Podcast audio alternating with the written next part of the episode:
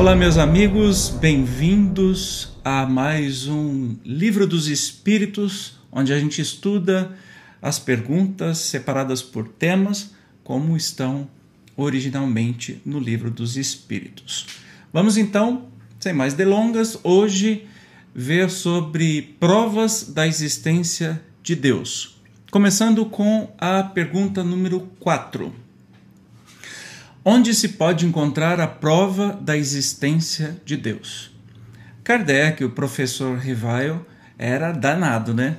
Ele vem com umas perguntas assim que ele fazia para os espíritos justamente as mais amplas possíveis. E o mais interessante é que as respostas que vinham eram absurdamente concisas e também interessantes. Então, a pergunta número 4: onde se pode encontrar a prova da existência de Deus?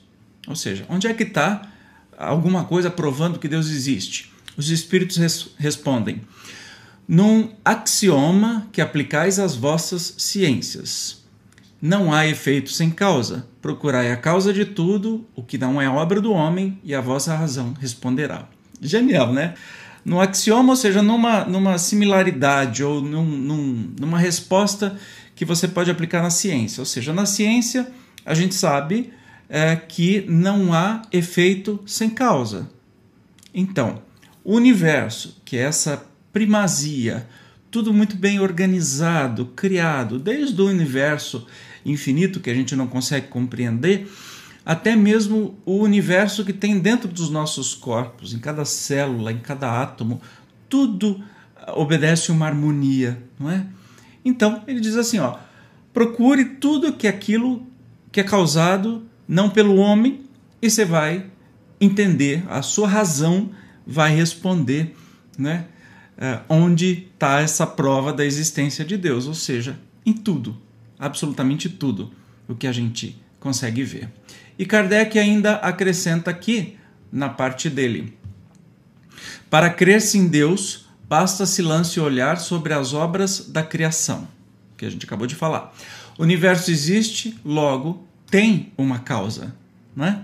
Duvidar da existência de Deus é negar que todo efeito tem uma causa e avançar que o nada pôde fazer alguma coisa. É muito estranho a gente entender que uh, tentar imaginar que tudo isso que acontece no universo, a nossa própria vida, a existência humana, a existência de todos os animais, a existência de todos os seres vivos, das plantas, lá, lá, lá, lá, a formação do universo, tudo isso é feito por acaso. Evidentemente, não tem jeito como duvidar da existência de Deus, e Kardec nos lembra aqui. Vamos para a pergunta número 5. Já aqui lembrando que o objetivo deste programa é sua agilidade para a gente estudar junto.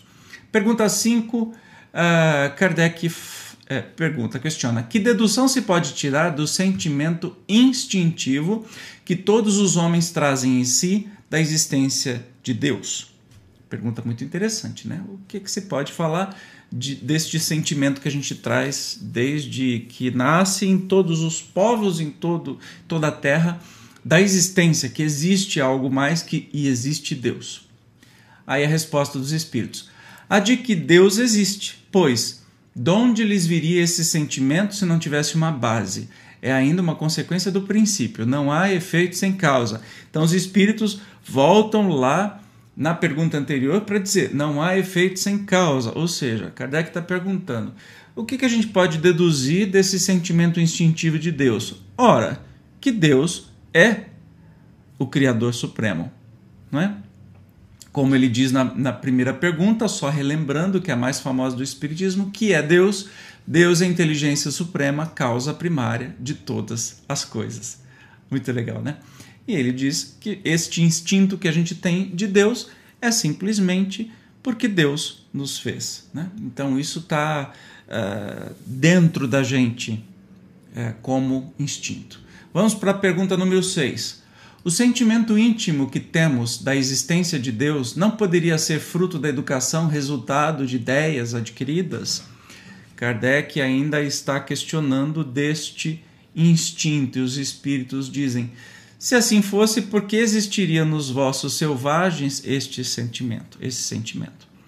Então os espíritos respondem assim. Kardec está perguntando assim: será que esse, essa sensação que a gente tem, né, desse instinto que Deus exista, será que isso não é aprendido, né?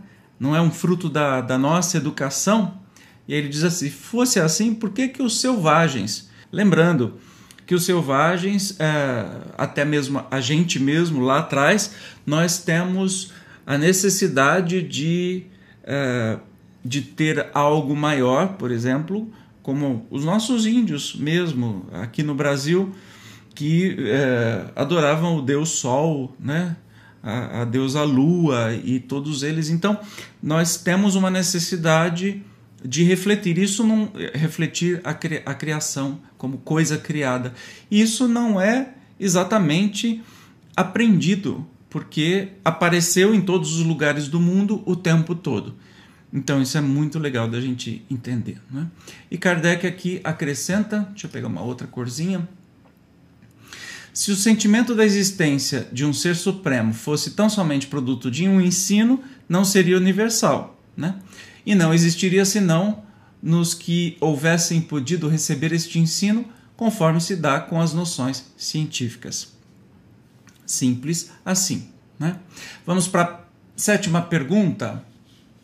Não estou enxergando hoje. Vamos lá. Poder-se achar nas propriedades íntimas da matéria a causa primária da formação das coisas? Olha que pergunta interessante. Se a gente encontra no íntimo da matéria essa causa primária de todas as coisas e os espíritos. Mas então qual seria a causa dessas propriedades? É indispensável sempre uma causa primária.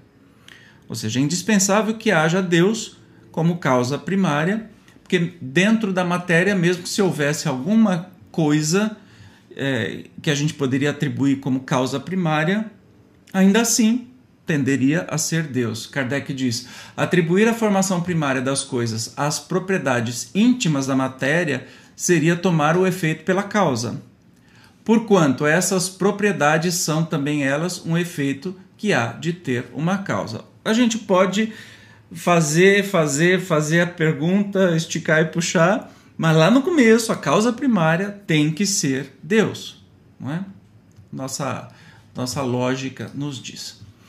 Na oitava pergunta, que se deve pensar da opinião dos que atribuem a formação primária a uma combinação fortuita da matéria, ou seja, um, um acaso da matéria, ou aqui ó, por outra, ao acaso. E os espíritos respondem: outro absurdo que homem de bom senso pode considerar o acaso um ser inteligente e demais que é o acaso nada. Um grande cientista de todos os tempos já dizia que Deus não joga dados.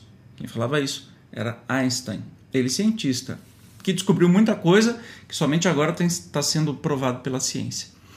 Então, o acaso é o nada. Né? Nada acontece por acaso. Tudo tem um porquê. É, que homem inteligente pode considerar o acaso né?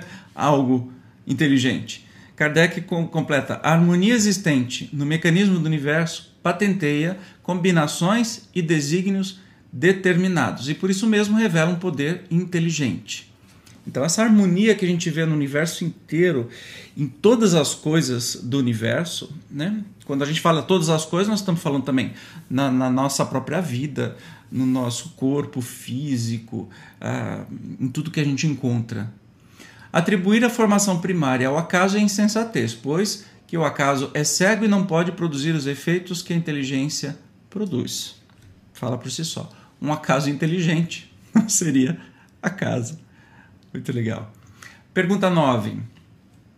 Em, em que é que na causa primária se revela uma inteligência suprema e superior a todas as inteligências? Ainda Kardec está insistindo, né? Se na causa primária é, tem uma inteligência suprema superior a todas. Os espíritos respondem. Tendes um provérbio que diz: pela obra se reconhece o autor. Jesus já dizia, né? Se reconhece a árvore pelo fruto. Pois bem, vede a obra e procurai o autor. O orgulho é que gera a incredulidade. Hum, chapuletada que a gente leva, hein? O orgulho é que gera a incredulidade. O homem orgulhoso nada admite acima de si. Por isso é que ele denomina a si mesmo de espírito forte. Pobre ser que um sopro de Deus pode abater. É ou não é? Os espíritos foram fantásticos. E aí Kardec, nessa pergunta, complementa.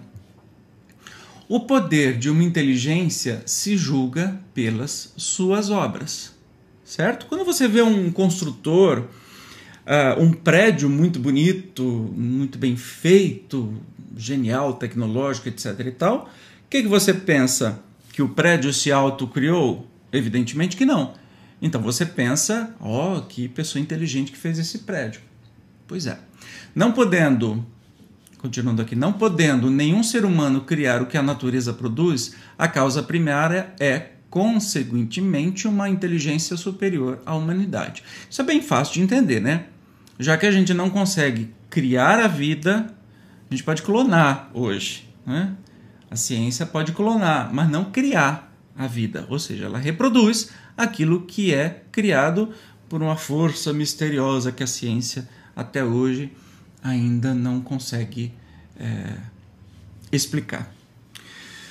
Quaisquer que sejam os prodígios que a inteligência humana tem operado, ela própria tem uma causa. E quanto maior for o que opere, também maior há de ser a causa primária. Aquela inteligência superior que é a causa primária de todas as coisas, seja qual for o nome que lhe deem. Muito bacana, né? É, é, uma, é, é o óbvio do óbvio, mas é importante porque o livro dos Espíritos começa justamente com as perguntas mais básicas para não deixar nenhuma sombra de dúvida no que, é, no que se está perguntando e a resposta que está voltando. Então é divino, divino. A gente vai ver com o tempo em todas as perguntas, né? como é esclarecedor, como o livro dos Espíritos é, deixa abalado até o mais cético, porque busca a sua própria é, conexão, busca a sua própria razão.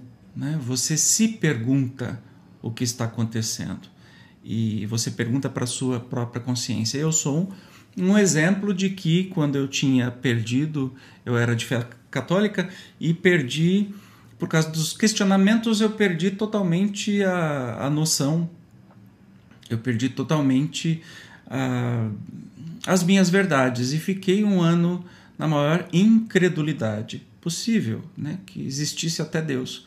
E o Espiritismo me trouxe de volta pela razão, não por dizer, olha, acredita porque você tem que acreditar, pronto e acabou. Isso que é mais maravilhoso na doutrina espírita, esse trabalho feito por um cientista, um educador maravilhoso, professor Rivaio, que fez as perguntas que um cientista faz. E por isso a gente se convence pela própria razão das coisas, não precisa ninguém ficar falando ou jurando ou eh, expondo algum dogma e a gente se convence. Tá bem? Espero que você tenha gostado. Por favor, se inscreva aqui no canal, se você não é inscrito, ou aqui no podcast, e deixe suas dúvidas também para a gente conversar. Acesse o site evandroliva.com para todos os links disponíveis. Nos encontramos então no próximo estudo do Livro dos Espíritos. Até mais!